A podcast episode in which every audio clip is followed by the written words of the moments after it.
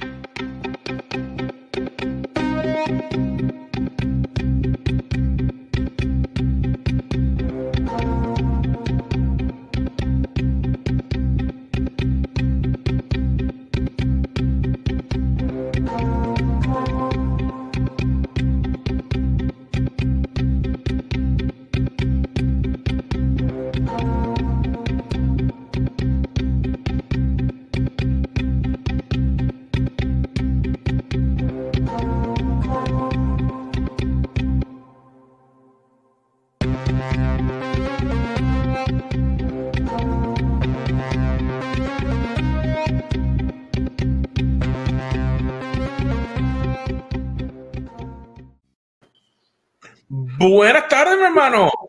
¿Cómo estás, Carlos? Muy bien, ¿y tú? Estamos súper bien por aquí, contentos de estar nuevamente con nuestra audiencia. Hoy creo que tenemos un tema muy interesante para compartir. Definitivamente que Dios ha sido bueno. Ayer fue la celebración de qué? Del día de Pentecostés. Sí, exactamente. siempre decimos que en Navidad es Dios con nosotros, que baja en la persona de Cristo. En Semana Santa es Dios por nosotros, que es la muerte y resurrección de Cristo. Y en Pentecostés es Dios en nosotros a través de la morada del Espíritu Santo en nuestra vida y realmente fue, fue bien lindo el, ver cómo Dios se movió en nuestra iglesia en, los corazones tocados, más personas llegando. Eh, y te invitamos a que sigas buscando donde estés. Si puedes ir a, a una iglesia presencial, bien. Si todavía no tienes la oportunidad de hacerlo, busca congregarte en línea, en un grupo en línea, para que no te desconectes, porque lo más, lo más interesante es que teníamos personas, pues, diciéndonos dentro del templo, como Dios los tocó, como el Espíritu nos está moviendo, pero personas en las redes sociales, como Dios se estaba moviendo también allá, tocándoles allá donde estaban. Y eso realmente es eh, de suma bendición y nos llena, porque sabemos que Dios no es Dios de, de, las cuatro paredes, sino que Dios no tiene límites. Así que ahí donde estás realmente nos llena mucho de alegría saber que te estás conectando con nosotros. Así que gracias por estar nuevamente aquí en Café con los Carlos. ¿Y dónde estamos esta semana, Carlos? ¿Dónde estamos en esta semana? En esta semana estamos, algunos de ustedes saben que estamos leyendo toda la Biblia en un año y eh, entre las cosas que están sucediendo en esa lectura es que nos ha llegado a un libro, uno de los libros más fuertes, más calientes, uno de los libros eh, de lucha, que es el libro de Job. En la semana de hoy nos estaría correspondiendo más o menos del 9 al 12. Este, Job es esa persona que nos plantea el tema del sufrimiento. ¿Por qué estamos sufriendo?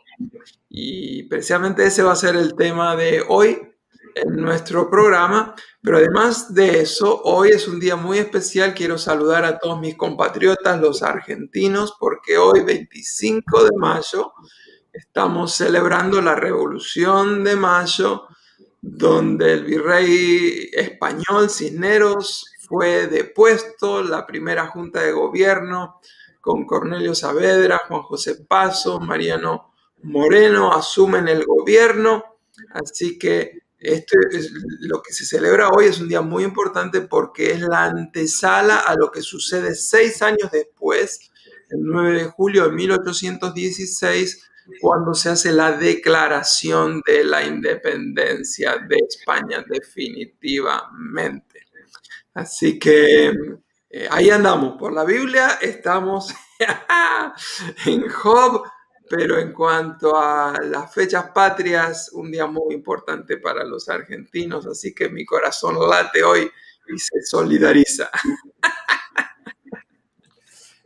Qué bueno, realmente es es maravilloso ver cómo nuestra vida eh, con diferentes áreas, cómo podemos ver cómo vamos cambiando, cómo Dios transforma, cómo naciones cambian. Mm. Pero Carlos, a veces no nos gusta mencionar el tema, pero ¿por qué le pasan cosas malas a la gente buena? Bueno, eh, hay diferentes maneras de acercarnos al tema.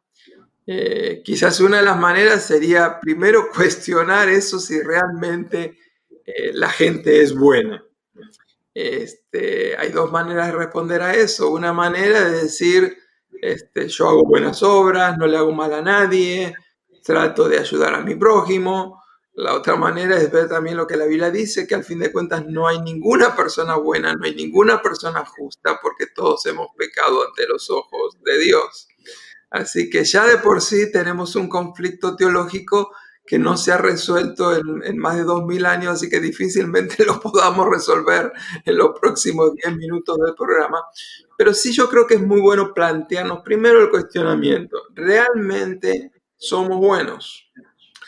Eh, la Biblia presenta que nuestra justicia, nuestra bondad, eh, es a través de lo que Jesucristo ha logrado por nosotros en la cruz del Calvario.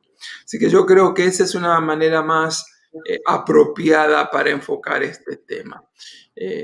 pero a la misma vez, la Biblia también es muy clara de que todas las personas tienen bendición de parte de Dios y todas las personas también tienen sufrimiento. Eh, y el caso más típico de esto es precisamente el personaje que estamos leyendo, que es Job, donde dos veces en dos capítulos se dice que él era un varón perfecto, se dice que él era una persona justa, dice que él era temeroso de Dios y que él estaba apartado del mal. Dos veces, y el que dice que Job era perfecto, justo, temeroso de Dios y apartado del mal, no es Job. El que dice eso es Dios hablando de Job. Así que imagínate eh, si Dios pudiera decir de cada uno de nosotros, oh, no, no, mira, Carlos, oh, por favor, Carlos, varón perfecto, justo, temeroso de Dios, apartado del mal. Y es como que se lo refriega eso a Satanás dos veces Dios en la cara. A mí me llama mucho la atención el libro de Job porque hay diferentes formas de cómo tomarlo y a través de los años, eh, pues uno lee capítulos, escucha predicaciones, uno prepara eh, sermones, prédicas, entrenamientos.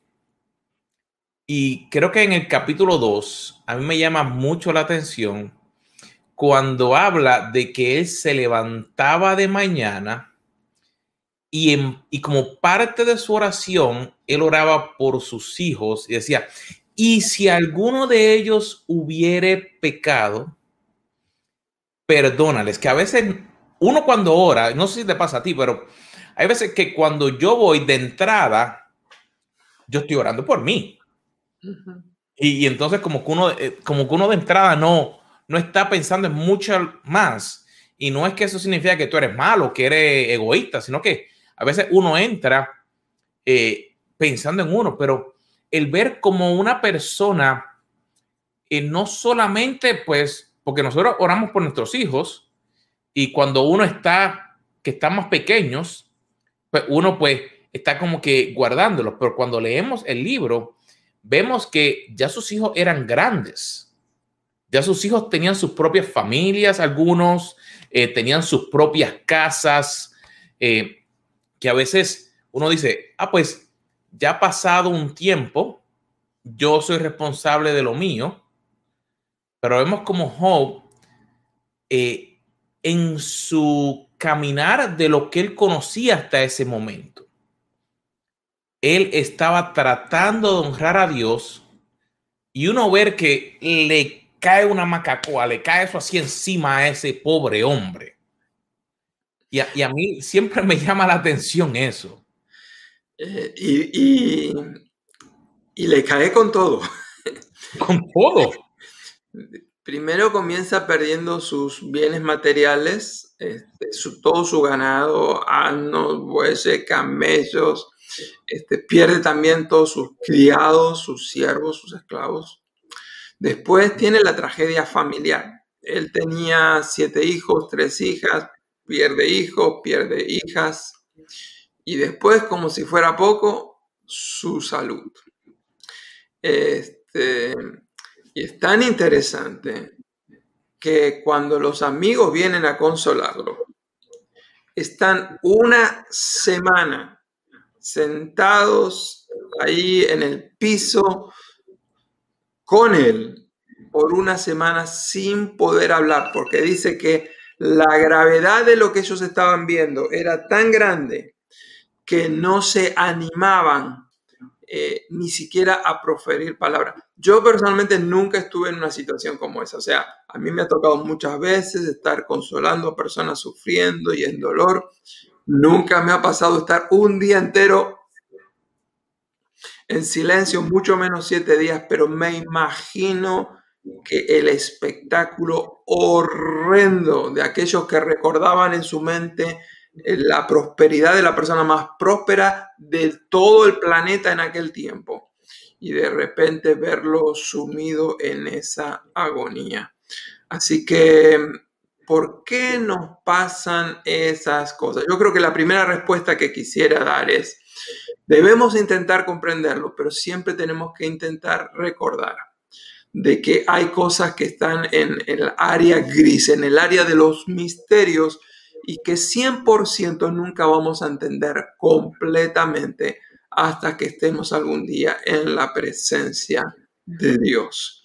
Eso a mí me trae mucha paz y consuelo. Yo no sé Él sí sabe. Yo no entiendo, Él sí entiende. Y la Biblia dice que el Dios que está en los cielos es el Dios que me ama. Así que saber que el Dios que me ama sabe lo que está pasando, es consciente de lo que está pasando, comprende mi situación, me ama, tiene un propósito en, medio de todo esto es muy importante. Uno de los argumentos que él tiene eh, cuando está argumentando y defendiéndose es, les dice, y ahí está la, mujer escuchando y le dice, Dios no es un Dios de despropósitos. ¡Wow! Eso es tremendo. Aún en medio de la agonía, aunque él no está entendiendo lo que está pasando, él sabe algo muy claro. Dios no es un Dios de despropósitos, es decir, Dios tiene un propósito. Yo no lo estoy comprendiendo, pero que yo no comprenda el propósito de Dios no significa que Dios no tiene un propósito. Y es tan, es tan lindo el poder ver que a veces ese propósito, aunque nosotros no lo entendamos, Dios hace cosas en medio de eso. Y a veces pensamos que solamente puede ser cuando llega algo así bien trágico, que es donde Dios se mueve. Pero yo me acuerdo de un momento que para mí yo quedé eh, dentro de un trabajo que ocurrió una situación que no tenía ni idea, literalmente, no tenía ni idea y parecía que todo se iba a desmoronar. Parecía, Dios mío, ¿por qué esto? Yo ni siquiera estaba en la oficina, pero me estaba, me, caía a mí. Y, y, fue tan lindo el poder ver el, el proceso, que es lo que vemos a través del libro de Job el proceso que Dios llevó a Job, que por muchas veces nosotros queremos llegar a la solución sin pasar por el proceso. Mm. Y es como decir, eh, a mí me gustan las películas de, de guerra o de estas de acción, como Arnold Schwarzenegger. Y es como yo querer ser como Arnold Schwarzenegger, así bien grandote, sin ir al gimnasio. Mm es imposible el yo poder recibir eh, los títulos, el yo poder recibir o tener el cuerpo así de fisiculturista, así bien, bien fuerte así. Y, suena cómico, pero en nuestra vida espiritual, si pensamos, cuando Job comenzó, decía que él, dice, de oídas te había oído, pero ahora mis ojos te ven. Y te, y te cuento que han pasado muchas veces en mi vida que yo conocía a Dios de una forma, pero cuando pasé por un momento difícil, fue que realmente pude conocer esa área de Dios. Mm. Esa área de, de tú decir, Dios provee, pero tú, tienes un buen trabajo. Y perderlo todo y tú seguir diciendo, Dios provee, y tú realmente, yo escuchaba de personas que decían que llegaban a la casa de mi mamá y de un calderito así chiquitito salía comida y comida y comida y no sabían cómo ocurría hasta que yo tuve que pasar por el proceso de perderlo todo y ver cómo todo todavía podía seguir proveyendo. Hmm. O poder ver cuando la salud, a lo mejor tú no sabes qué puede estar ocurriendo y tú ver que Dios sana. Eh, hay un montón de cosas interesantísimas, son muchos los capítulos. Una de las cosas que a mí siempre me impacta es que nosotros hoy podemos ver el antes y después. O sea, nosotros podemos leer el capítulo 1, el capítulo 2, donde él va perdiendo todo, pero nosotros sabemos cómo termina. La verdad es que Job no sabía cómo iba a terminar la situación. Así que la cuestión se maneja de manera muy diferente cuando uno ve la luz al final del túnel cuando, o cuando uno no la ve absolutamente. Y él, sin embargo, se mantiene íntegro. Esa es una palabra que se repite varias veces. Él defiende su integridad. La palabra integridad tiene que ver con estar completo. Lo, opuesto a ser íntegro es esa persona que está compartimentalizada, dividida, donde hay una parte que está en fidelidad, la otra parte está en pecado. No, no, él es una persona íntegra, consagrada a Dios por completo y sin embargo está sufriendo cosas terribles.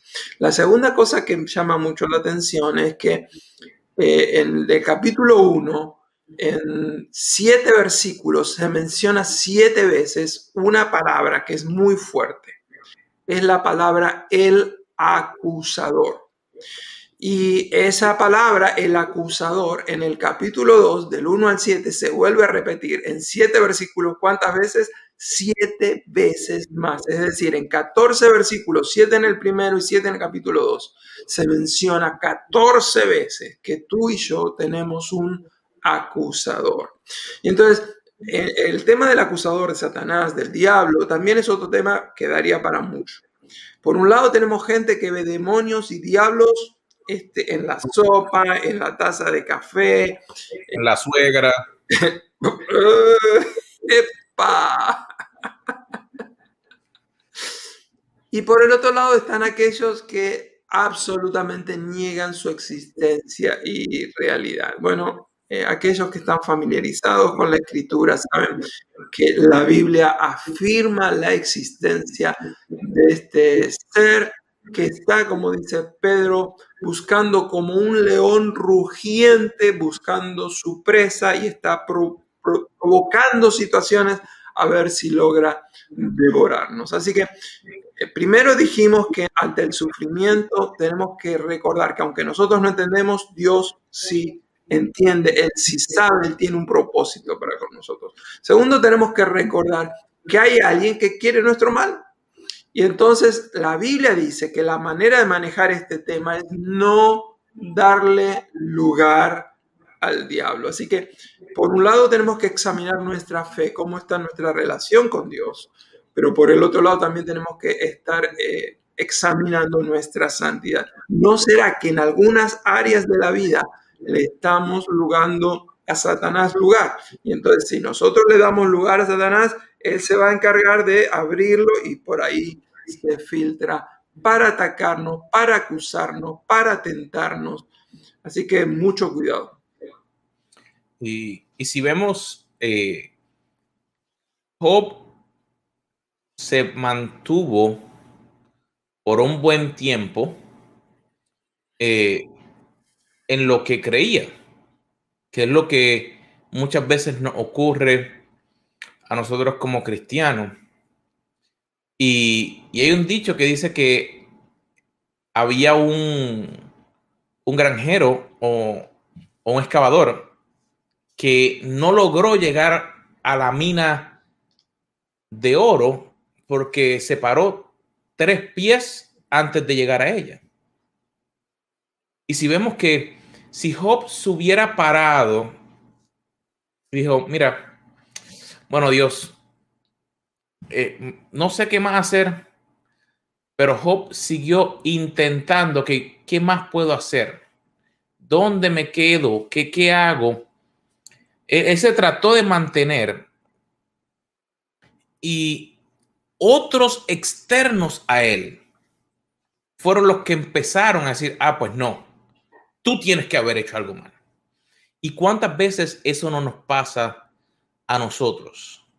Que estamos pasando por un momento en que Dios está puliendo nuestra vida, pasándonos por el fuego para hacernos brillar más pero como alguien no lo entiende, viene y apunta el dedo.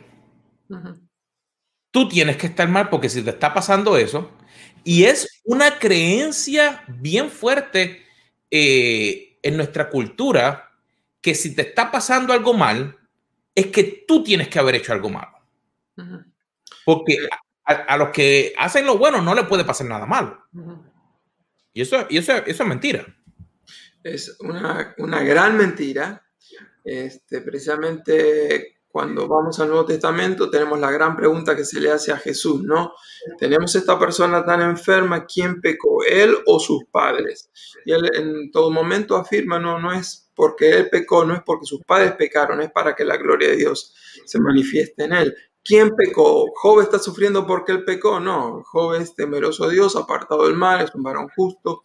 Así que eh, creo que es muy importante lo que estás diciendo. Tenemos que desmitificar el tema del dolor y el sufrimiento.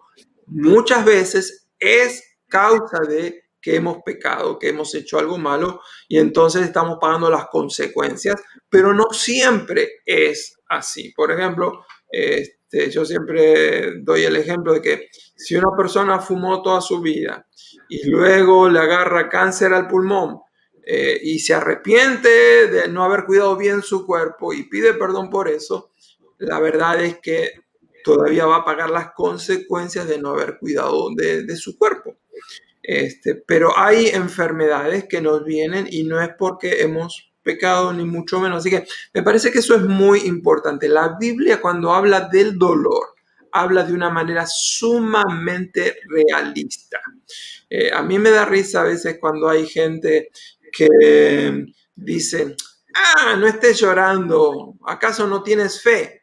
No, no, no, a veces el dolor es agudo, es real, hay que llorar, llorar no es eh, pecado. Jesucristo nos anticipó, dice, en el mundo ustedes van a tener aflicciones.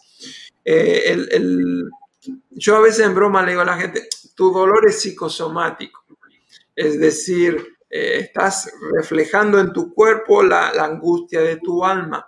La verdad es que a veces es así, pero no siempre es así. A veces hay dolores físicos que no tienen nada que ver con la angustia del alma. Es un problema físico y la vida no tiene ningún problema con esto.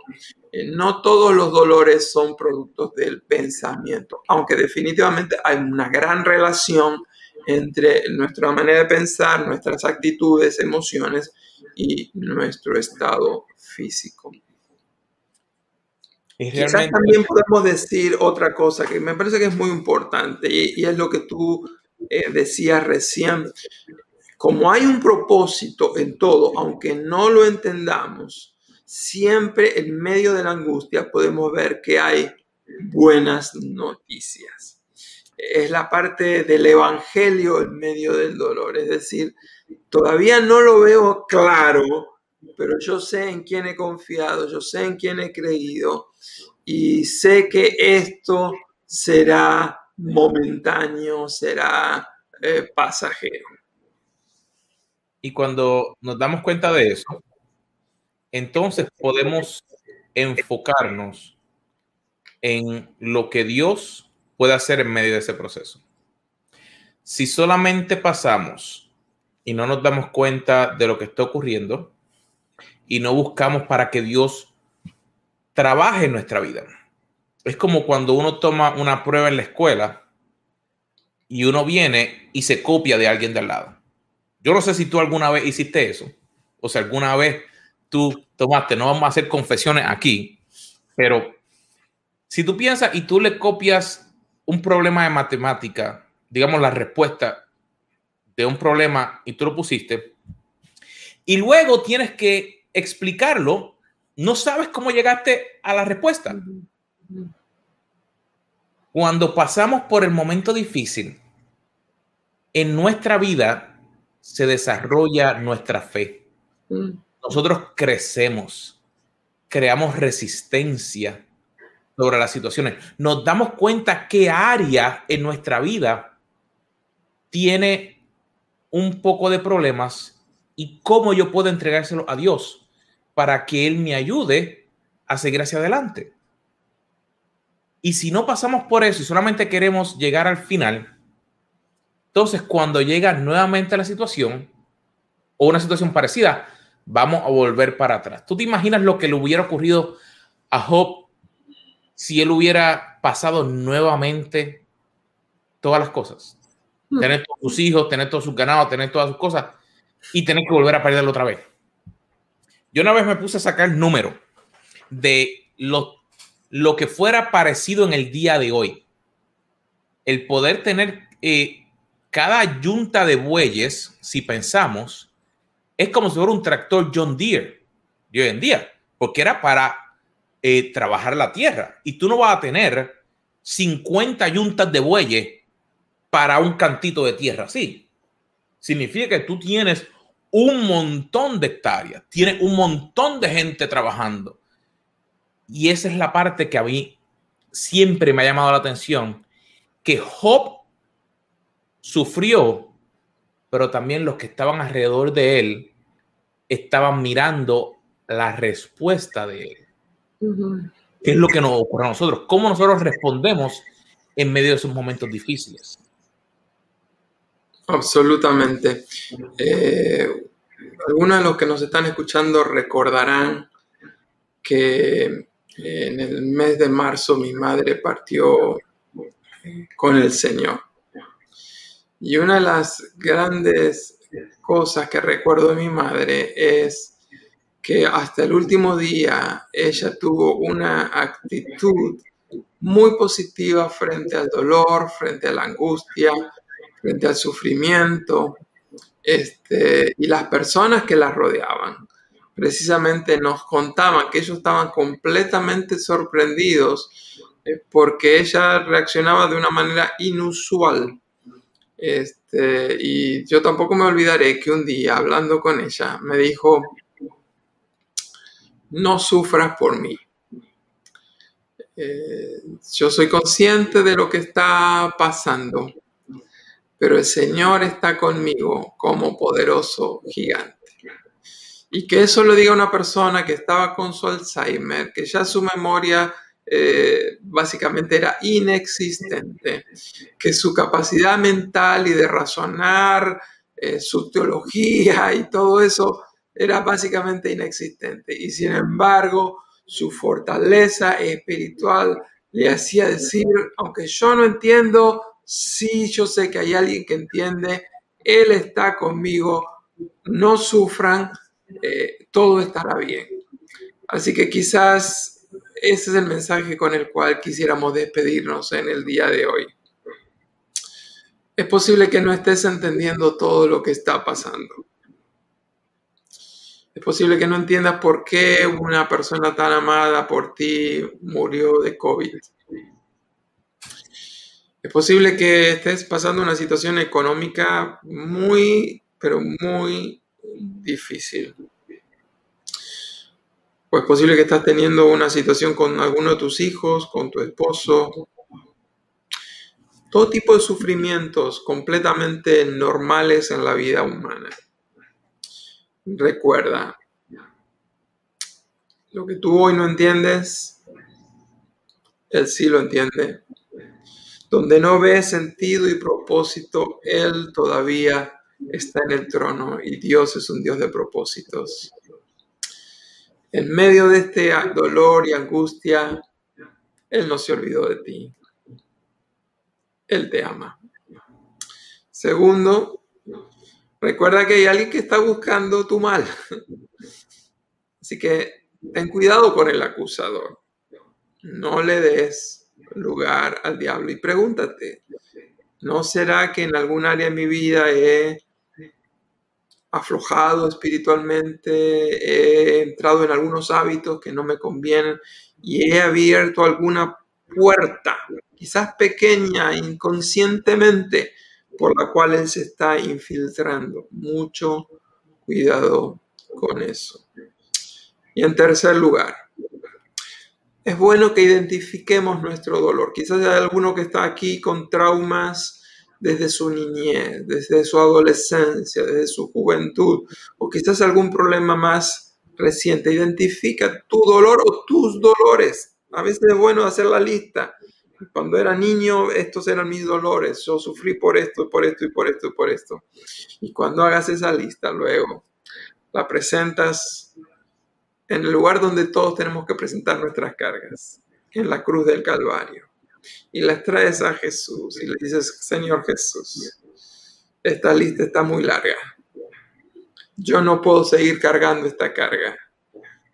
Cárgala tú por mí. Así mismo, así que, queridos amigos, entrega la lista para que Jesús sea quien la cargue. Así que, sin nada más, te esperamos la próxima semana y comparte este video, suscríbete a nuestros canales de YouTube, a nuestra página de Facebook, para que así puedas seguir creciendo y compartiendo para que juntos podamos lograr el plan que Dios tiene para nuestra vida. Aquí en Café con los Carlos.